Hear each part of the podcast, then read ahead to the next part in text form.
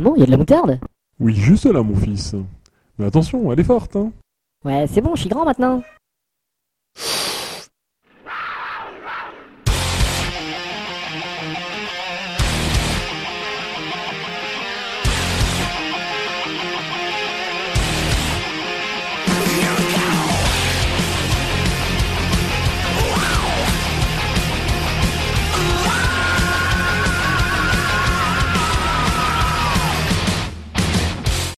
Bienvenue à tous dans ce second épisode de Knack en vrac. Alors je vous souhaite une bonne année 2017 chargée de projets passionnants, couronnés de succès. Donc Knack en vrac vous remercie pour l'accueil que vous lui avez fait lors du premier épisode. Alors euh, pour un lancement, je n'espérais pas tant d'auditeurs, donc plus de 150 personnes. Bah, la curiosité est là et ça fait du bien. Donc Knack en vrac va s'améliorer et l'objectif est d'avoir un meilleur show à chaque numéro. Au menu aujourd'hui, je vais vous faire tout de suite un gros dossier sur la permaculture, suivi des recettes de rapsépi et on clôturera par des coups de cœur. Allez, c'est parti.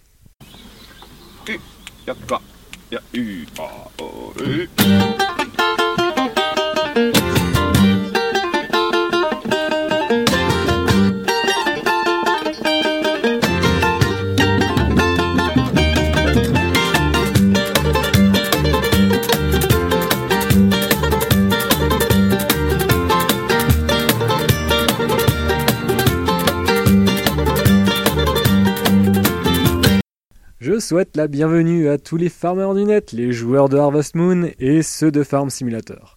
À l'arrière de votre maison, il y a un espace indéfinissable sur lequel vous essayez de faire pousser quelque chose dans le but hypothétique et de vous nourrir. Vous passez du temps à gratter avec la binette à papy cette croûte ingrate pleine de cailloux, toute dure en essayant d'éviter de sectionner ce dernier plant de courgette qui, lui, a bien voulu survivre à vos précédents assauts. Vous déversez des centaines de litres d'eau pour obtenir le droit d'arracher les mauvaises herbes qui, elles, veulent bien pousser, et vous êtes passé au bricot trèfle vert et vous êtes revenu avec un stock de produits si important que votre abri de jardin est classé Céveso. Vous avez enfilé votre combinaison, votre masque à gaz, vos bottes vert cacadois. Halt Ici, je vous dis stop et je vais tenter de vous initier à la permaculture et à ses principes de base pour atteindre votre but en prenant un sentier moins connu et plus naturel. Alors pour commencer, une petite définition, qu'est-ce que la permaculture? Alors, la permaculture, c'est une méthode qui vise à recréer des écosystèmes en s'inspirant de la nature. Elle ne suit pas une méthodologie figée, mais un mode d'action qui devra prendre en compte la biodiversité de chaque site. Elle ambitionne une production agricole durable, très économe en énergie, respectueuse des êtres vivants et de leurs relations réciproques, tout en laissant à la nature sauvage le plus de place possible. En gros, c'est concevoir l'agriculture la plus bio possible en s'inspirant de la nature. Cette méthode a été créée dans les années 70 par les Australiens Bill Mollison et David Holmgren. Désolé pour l'accent, hein. Alors, ils étaient partis du constat qu'une utilisation toujours plus importante de méthodes agro-industrielles destructrices empoisonnait l'eau et la terre, réduisait la biodiversité et érodait des millions de tonnes de terre qui auparavant étaient fertiles.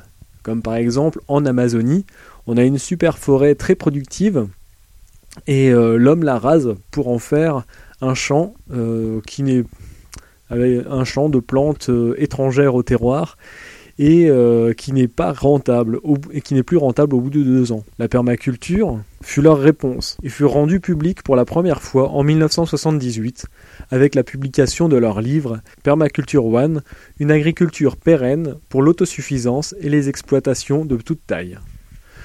Le terme permaculture signifiait initialement agriculture permanente, puis s'est mué en culture de la permanence. Avec ce second sens, la permaculture rejoint une façon de penser, qui forme des individus à une éthique ainsi qu'à un ensemble de principes. L'objectif étant de permettre à ces individus de concevoir leur propre environnement, et ainsi de créer des habitats humains plus autonomes, durables et résilients. En gros, c'est élever l'agriculteur par la connaissance. Knowledge is power. Les permaculteurs piochent de bonnes idées à droite, à gauche pour se cultiver et développer leurs propres écosystèmes. On y retrouve des notions euh, de plein de domaines, tels que l'écologie, le paysagisme, l'agriculture biologique, le biomimétisme, la philosophie, la pédologie et l'éthique. Une somme de connaissances multiples et complètes. Alors qui sont ces mecs et quelles ont été leurs influences? Alors, Bill Mollison est né en 1928 en Tasmanie. Il quitte l'école à 15 ans et vit de petits boulots, il fait boulanger, marin, trappeur, euh, ouvrier meunier, souffleur de verre, et finit par travailler en tant que biologiste pendant 9 ans dans la brousse australienne pour une organisation écolo, puis 3 ans en tant qu'en biologiste marin pour le gouvernement australien.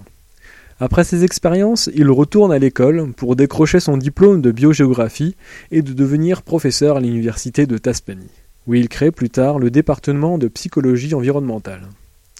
David Holmgren, quant à lui, est né en 1955. Il est beaucoup plus jeune, ses parents étaient de fervents opposants à la guerre du Vietnam, et il fut donc exposé rapidement au militantisme politique et écologique. À 18 ans, il part pendant un an sur la route en faisant du stop et se rendit compte de l'ampleur du mouvement Retour à la Terre en Australie. À son retour, il part s'installer pour étudier le design environnemental à l'université de, de Tasmanie, où il rencontre Bill Mollison, qui sera alors son professeur. L'élève et le professeur travaillent ensemble et se racontent mutuellement leurs expériences de jardinage et leurs vastes conversations sur les liens entre l'être humain et le système naturel, ce qui encourage donc Holmgren à écrire un manuscrit qui sera publié en 1978 sous le titre de Permaculture One. Alors les expériences qui les ont principalement influencées sont les travaux de Percival Alfred Humans et sa méthode d'approvisionnement, de gestion et de distribution en eau d'un site, Ensuite, il y a Howard Thomas Odom et son étude sur l'écologie des écosystèmes. Il a déterminé le principe du maximum de puissance d'un système, duquel découle l'idée que les écosystèmes tendent à optimiser l'utilisation de l'énergie. Et enfin, il y a Masanobu Fukuoka, qui écrit au même moment que David Holmgren La révolution d'un seul brin d'herbe. Il y décrit notamment sa culture du riz et de l'orge sans travail du sol, sous une couverture permanente de trèfle blanc, sans désherbage mécanique, sans engrais préparés et sans pesticides. Tout cela avec des rendements égaux et parfois même supérieurs à ceux de l'agriculture chimique. Même sans apport extérieur, sa méthode d'agriculture naturelle a pour principal effet d'enrichir le sol plutôt que de l'épuiser. Grâce à ces influences, Mollison et Holmgren s'orientent vers la recherche de la mise en place d'écosystèmes productifs s'inspirant de la forêt.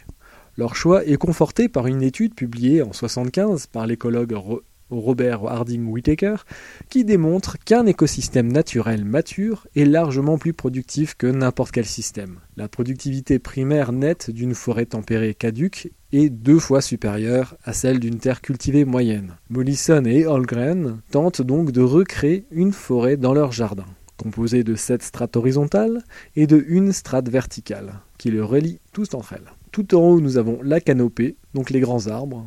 En deuxième, sont les arbres intermédiaires, donc les arbres fruitiers. En 3, nous avons les arbustes.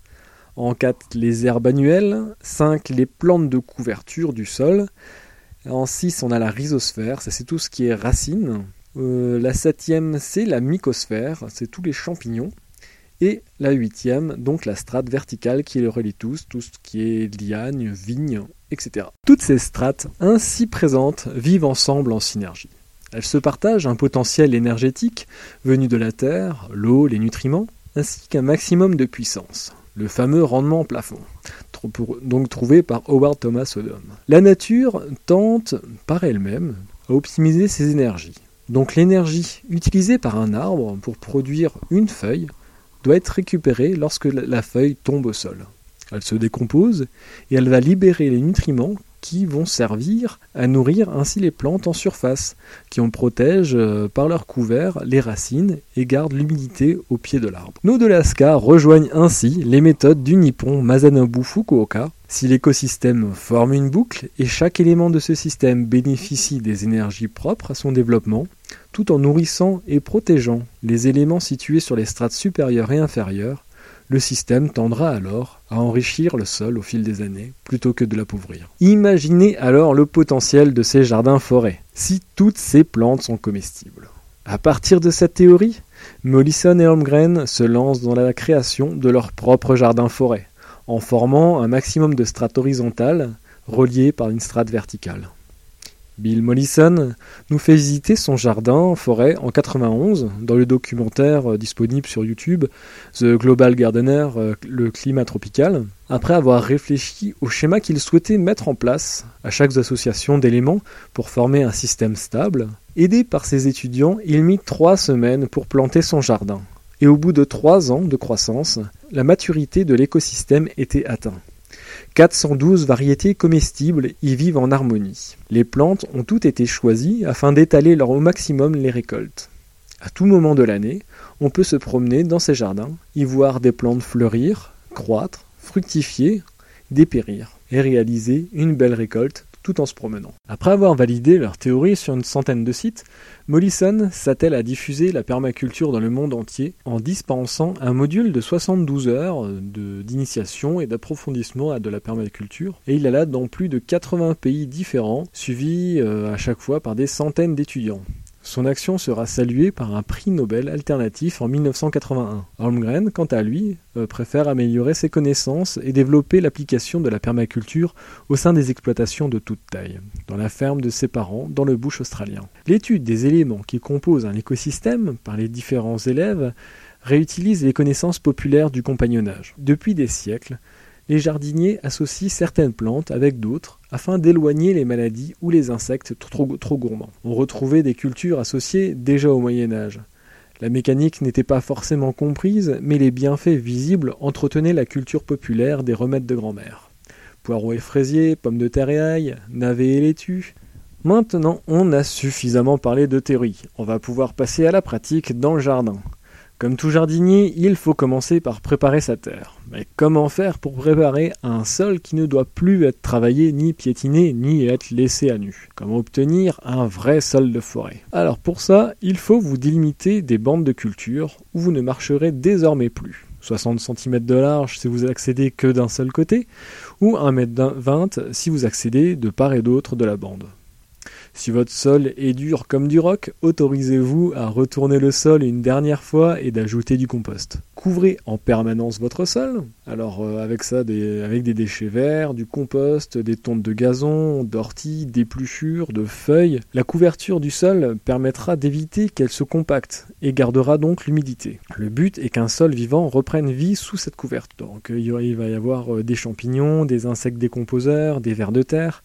C'est eux qui nourriront votre sol et l'aéron. C'est eux qui vont bêcher pour vous. Il faut nourrir la terre pour qu'elle puisse vous nourrir ensuite. Et il faudra entretenir cet échange. Cet automne, lorsque les plantes euh, ont dépéri, j'ai tout coupé et j'ai euh, tout laissé sur la terre, puis j'ai couvert avec des feuilles euh, et des orties ramassées en forêt. Alors, je vais vous donner quelques outils pour bien commencer donc la transformation de votre potager et de le mener vers la maturité après, d'après toutes les informations que j'ai pu trouver. Alors je vous rappelle que la permaculture est guidée par la connaissance, apprentissage en permanence. Voici donc ma version au moment M de la, permaculture appliquée au potager. L'an prochain, avec le background euh, que j'aurai, que j'aurai acquis, mon point de vue aura naturellement évolué et je corrigerai à ce moment euh, mes erreurs et les adapterai au maximum euh, pour correspondre à mon terroir. Alors maintenant que le sol est prêt, il faut réfléchir à ce qu'on va planter dans cette forêt. On va essayer de constituer le maximum de strates dans l'espace dédié à vos essais. Et euh, alors, pour que tout le monde s'y retrouve, hein, je vous conseille d'utiliser un petit guide du compagnonnage que je vais mettre dans l'article, histoire d'identifier en fait les plantes qui s'entraident et qu'on apprécie avoir dans l'assiette. Pour être cohérent, euh, en fait, il faut définir un peu le projet que vous avez.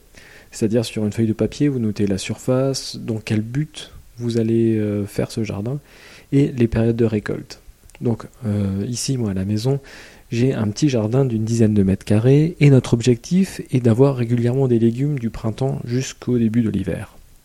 Alors, et euh, on va essayer de, créer plusieurs zones de compagnonnage, de 3 à 4 strates euh, superposées, pour former justement des systèmes riches en échanges. Alors, on note tous les légumes dont on a envie d'avoir dans l'assiette, et en fait on cherche leurs compagnons dans les strates voisines. Alors, c'est-à-dire, par exemple, nous, on va essayer de faire 4, 4 strates. Donc, la racinaire, les plantes de couverture, les plantes hautes et les lianes. Et euh, en plus, pour étaler euh, les futures récoltes, ben, euh, je vais essayer d'utiliser un calendrier qui sera aussi joint à l'article et qui déterminera les périodes de semis et de récolte. Et donc on a juste euh, le système pour éviter que tous les légumes viennent au mois de juillet pendant vos vacances. Alors pour ça, moi, euh, il y a une partie, une, la première zone. Donc en fait, moi j'aime bien les poireaux. Donc je regarde les poireaux, c'est de la racine. J'ajoute des haricots grimpants qui sont des lianes. Et en couverture, ben, je vais prendre des épinards. Voilà. Donc j'ai des racines pour les poireaux, des lianes et, des, de la couverture. Ensuite, euh, j'ai un autre petit carré où j'ai déjà où j'ai déjà des aromates. Donc là, en fait, avec les aromates, ce qui marche bien, c'est les carottes. Donc les carottes qui sont la racine, j'ai du romarin, de la ciboulette, qui justement s'entraident entre eux. Donc euh, ça, c'est un truc qui marche bien. Ensuite, dans la troisième zone, moi j'aimerais avoir des petits pois. Donc le petit pois, ça marche bien. On va le faire grimper sur le, tournesol. Ça, ça va être bien. Et ensuite, en couverture, je vais utiliser des radis. Et euh, en plus, je vais utiliser euh, des courges pour faire un peu plus. Euh, ça, va durer un peu plus dans le temps et je pourrai récolter des courges début décembre. Quoi. Et dans la quatrième zone, ben ici, moi j'aime bien les tomates.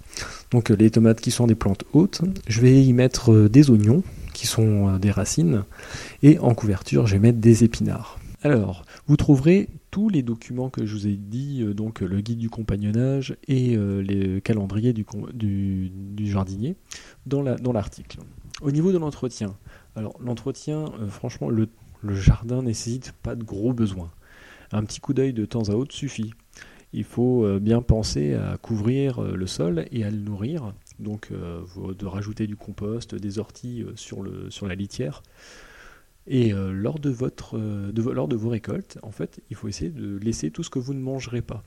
Voilà, la plante a créé une feuille, euh, la feuille elle est abîmée, vous voulez pas la prendre, bah, la feuille vous la laissez sur la couverture, elle retournera à la terre. C'est comme ça que vous nourrirez votre couverture et votre terre. Et pour éviter les limaces, alors le secret c'est planter de la sauge. Alors chaque plante a son utilité et avec un sol qui cherche à à imiter la forêt, il faudrait éviter au maximum d'utiliser des produits chimiques. Donc on va toujours essayer de trouver une petite parade, une recette de grand-mère pour euh, justement euh, trouver la plante qui euh, va pouvoir être la solution à votre problème. Alors en conclusion ben, en fait, je vous invite dès à présent à chausser vos vieilles baskets pour aller dans votre jardin, tracer au sol qu'est-ce que ça pourrait ressembler, qu'est-ce que vous aimeriez faire, et réfléchir à, votre, la future métamorphose. Alors, vous avez tout l'hiver pour y réfléchir et vous renseigner avant de préparer vos semis et d'acheter vos, plans, vos replans. Libre à vous d'utiliser les techniques qui vous plaisent. Si vous voulez faire des buts, ben, faites des buts. Si vous voulez rester à plat, restez à plat. Faites faire un montage lasagne, allez-y. Hein. Plantez vos fleurs euh, en forme de bite. Euh, vous êtes libre de vos choix et personne ne vous cassera les couilles parce que vous faites les choses autrement que les autres. Voilà. Donc pensez à couvrir le sol, à le nourrir et euh, ne plus piétiner la zone sur laquelle vous, plantez vos, légumes. Et bien planter, les légumes serrés pour favoriser au maximum les échanges. Et euh, bien sûr, il faut, garder une feuille de route bien sous le coude et euh, repérer un peu les choses à améliorer, les choses qui marchent, les choses qui ratent. Les années se suivent mais ne se ressemblent pas, et un écosystème a besoin de 3 ans minimum pour être mature. Donc le jardin, forêt se débrouille bien tout seul. Alors utilisez le temps qui était avant accaparé pour bêcher, sarcler, désherber, traiter pour profiter d'être dans votre jardin y lire un livre, faire la sieste ou observer les insectes avec vos enfants. Allez, bon jardinage. Tanze Samba mit mir, Samba Samba die ganze Nacht, tanze Samba mit mir, weil die Samba uns glücklich macht. Liebe, Liebe, Liebelei, morgen ist sie vielleicht vorbei, tanze Samba mit mir, Samba Samba die ganze Nacht. Salut les poditeurs, wie geht's Bienvenue dans la cuisine de Rapsebi. Approchez-vous du Korolov et prenez donc un bon verre de pinot gris. Hein. Allez, service. Hein. Bon, tout le monde est garé avec le plein Hop là, là c'est parti. Hein. Je profite que Knack soit parti avec ma maman au Supru pour euh, tout simplement euh, prendre, faire ma, deuxième émission. Alors, euh, le rush du mois de décembre vient de finir. Il est carrément bien fini. Hein. Et ici, on a fait le plein de marchés de Noël, de foie gras, de touristes, de fêtes de famille, de manala, de bredela, de, de vin chaud avec du mar de Gewürz. Et oh là là, chaque année, hein, c'est là où il faut être. À cette période, hein, la gastronomie fait partie intégrante de notre vie. Et justement, ben, la recette de cet épisode, c'est un de mes plats préférés. Depuis, euh, depuis que des, depuis des lustres, quand j'étais petit, la Kinderla, j'en mangeais déjà des douzaines. C'est les schnacka. Alors, c'est pas une recette très compliquée, hein, mais ça prend un peu de temps à préparer. Alors pour les escargots, bah, j'achète une boîte d'escargots hein, de Bourgogne. Bah, je, suis, sérieux, bah, je vais pas me geler les culs, hein. là il fait, il fait carrément froid dehors. De toute façon, c'est pas la saison, alors bon, j'en profite. Euh, en Bourgogne, ils font ça bien. Euh, hop, je prends direct une boîte. Alors généralement, à côté des boîtes d'escargots, vous trouvez des coquilles pour la présentation, c'est plus sympa. Et il faut aussi de la gelée de madère. Euh, du beurre, sel, poivre et du persil bien frais, de l'ail et de l'échalote. Alors après avoir nettoyé les coquilles, vous disposez-les sur une plaque, et dans chaque coquille, vous mettez un fond de gelée de madère. Ça permet un peu d'alléger la recette. Parce que beurre sur beurre, ça fait un peu trop. Hein. Alors en attendant que la gelée prenne, il faut préparer le schnackabutter. Alors vous, qu'est-ce que le schnackabutter Le schnackabutter, c'est le beurre d'escargot. Vous prenez du beurre et vous le coupez en petits morceaux. Vous salez bien, vous poivrez, et vous ajoutez pas mal de persil, de l'échalote, de l'ail, et vous malaxez tout ça hein, pour que ce soit bien homogène, bien vert, et que ça sente bien, bien, les, bien les herbes. Quoi. Dès que la gelée est prise, hein, on y glisse des schnackas dans chaque coquille. Alors si à la fin il vous manque des coquilles, bah faites des blagues hein, et mettez euh, deux escargots dans une coquille. Ça, surprend toujours, hein, c'est effet garanti. Hein. Et pour finir, vous complétez avec du schnackabutter. Alors le schnackabutter, vous comblez, en fait, vous remplissez le reste de, l'escargot, de la coquille avec du beurre. Et euh, donc là, vous pouvez les, laisser au frais ensuite. Et euh, comme ça, vous pouvez les sortir quand les invités arrivent. Alors pour les cuire, on les passe au four à 180 degrés pendant quelques minutes. Alors quand les escargots font des bulles, ah, c'est prêt. Alors il faut les déguster dès la sortie du four, en buvant un petit pinot noir de Roderne. Hein. Et, euh, et, voilà, ça c'est le top quoi. Allez, ben, je vous dis salut Bissoma, à la prochaine, hein. schmutz. Et à toutes les copines et à Julie Andrieux. Hein.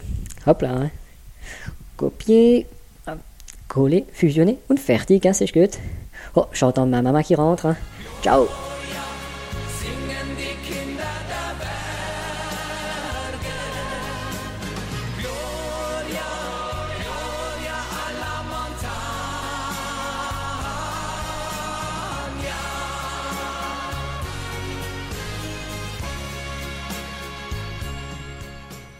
Alors, mon premier coup de cœur.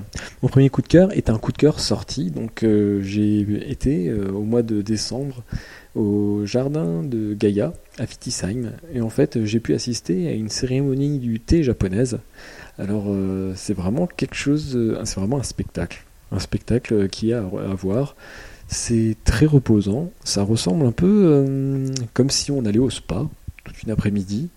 Et, euh, et en fait, c'est assez relaxant. On voit donc euh, notre, euh, donc, notre, notre professeur qui vient nous montrer comment le, comment le thé est servi au Japon, donc avec plusieurs types de thé, le, sencha, le matcha, le gyokuro. Et en fait, on voit qu'à chaque fois, il y a une cérémonie différente qui est retracée par,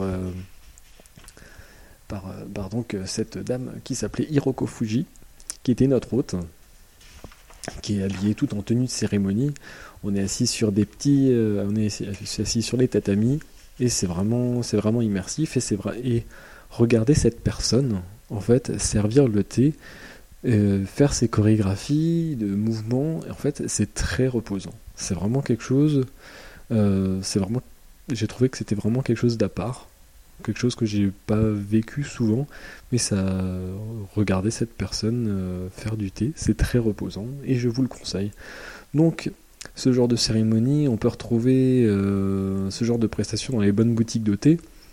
Alors, euh, donc près de chez vous, il y, a, il y, a, sûrement de temps en temps des animations proposées et ça permet de faire quelque chose finalement de différent et faire une coupure avec toutes nos habitudes. Mon second coup de cœur est podcastique. Alors, c'est l'épisode 86 de l'improbable podcast qui accueillait le mirifique Didos qui nous a fait un très bon dossier sur la répartie.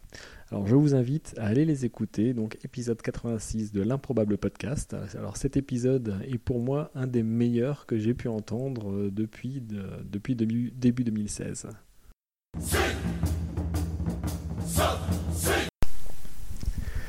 Alors mon troisième et dernier coup de cœur, et bah, c'est un coup de cœur série. Alors ce mois-ci j'ai vu la troisième saison des Balls euh, sur la chaîne euh, YouTube French Ball. Alors c'est une série écrite et réalisée par Slimane Beroun, alors qui compte trois saisons. Alors la première c'est J'ai jamais su dire non, la seconde c'est La théorie des Balls, et la troisième c'est Le secret des Balls. Alors euh, on y suit les relations humaines au sein d'une entreprise. Chaque saison est axée en fait sur un personnage du groupe. Alors je vais vous pitcher euh, un peu chaque série, sans les spoiler bien sûr. Alors là dans la première saison, on est axé sur Tom, et Tom est entré récemment dans la vie active, et il a un défaut, c'est qu'il ne sait jamais dire non. Mitch, son collègue et ami, euh, le coach pour franchir ce cap. Voilà, ensuite, la seconde saison, donc euh, là, on est basé sur Mitch, hein, sur le personnage de Mitch. Et donc Mitch approfondit ses connaissances euh, de coaching et tente d'écrire une théorie en utilisant la physique quantique. Voilà, ça, ça promet. et la troisième saison, elle est basée sur Héloïse. Donc euh, Mitch a disparu dès, le début de la saison, mais personne ne s'inquiète. donc Héloïse mène l'enquête et, part à sa recherche. Et bien sûr, vous il y a pas mal d'aventures qui se passent et c'est vraiment sympa. Alors cette série est très attachante, on y retrouve de super comédiens qu'on a déjà vus dans le Visiteur du futur, comme Slimane Beroun, Mathieu Poggi, François Descraques, mais aussi euh, Christophe Barberon et Lenny Chirino, qui nous offrent des personnages de Chris et de Roxane vraiment punchy. Alors je vous invite donc à aller euh, sur la chaîne de YouTube de French Ball. Toutes les saisons euh, y sont disponibles et elles n'attendent plus que vous, les, pour vous embarquer dans leur univers.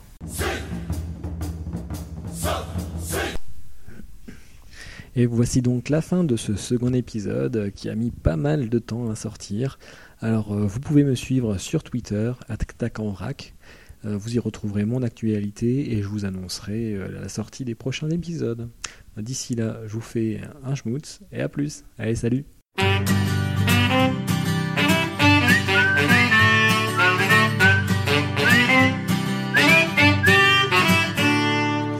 l'après-midi, à mon chat qui fleurit. C'est dans mon canari chante Aïda et Verdi. J'ai bien senti qu'hier, tout partait de travers. J'ai croisé un lézard bleu comme un léopard, bleu comme un léopard. Je me suis frotté les yeux, c'était pire que pas mieux. Il pleuvait des fourmis coiffées de bigoudi. J'ai couru chez Thérèse, elle m'a aux fraises. Le sorcier d'à côté va te vermifuger.